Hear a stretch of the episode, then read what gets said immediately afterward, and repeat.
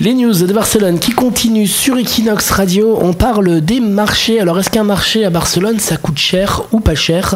Les statistiques avec toi, Leslie.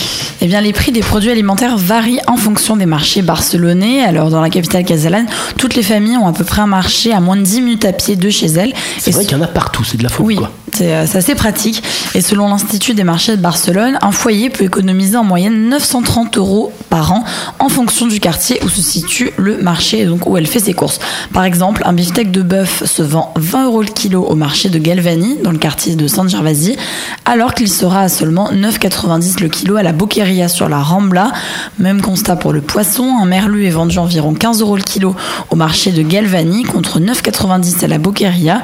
J'ai même eu 8,80 à San Antonio. J'ai eu en direct aller sur place négocier des prix dans les marchés, Leslie. Voilà, dernier produit, les pommes. Ça sera presque 4 euros le kilo à Saria contre 1,50 euros à Saint-Anthony.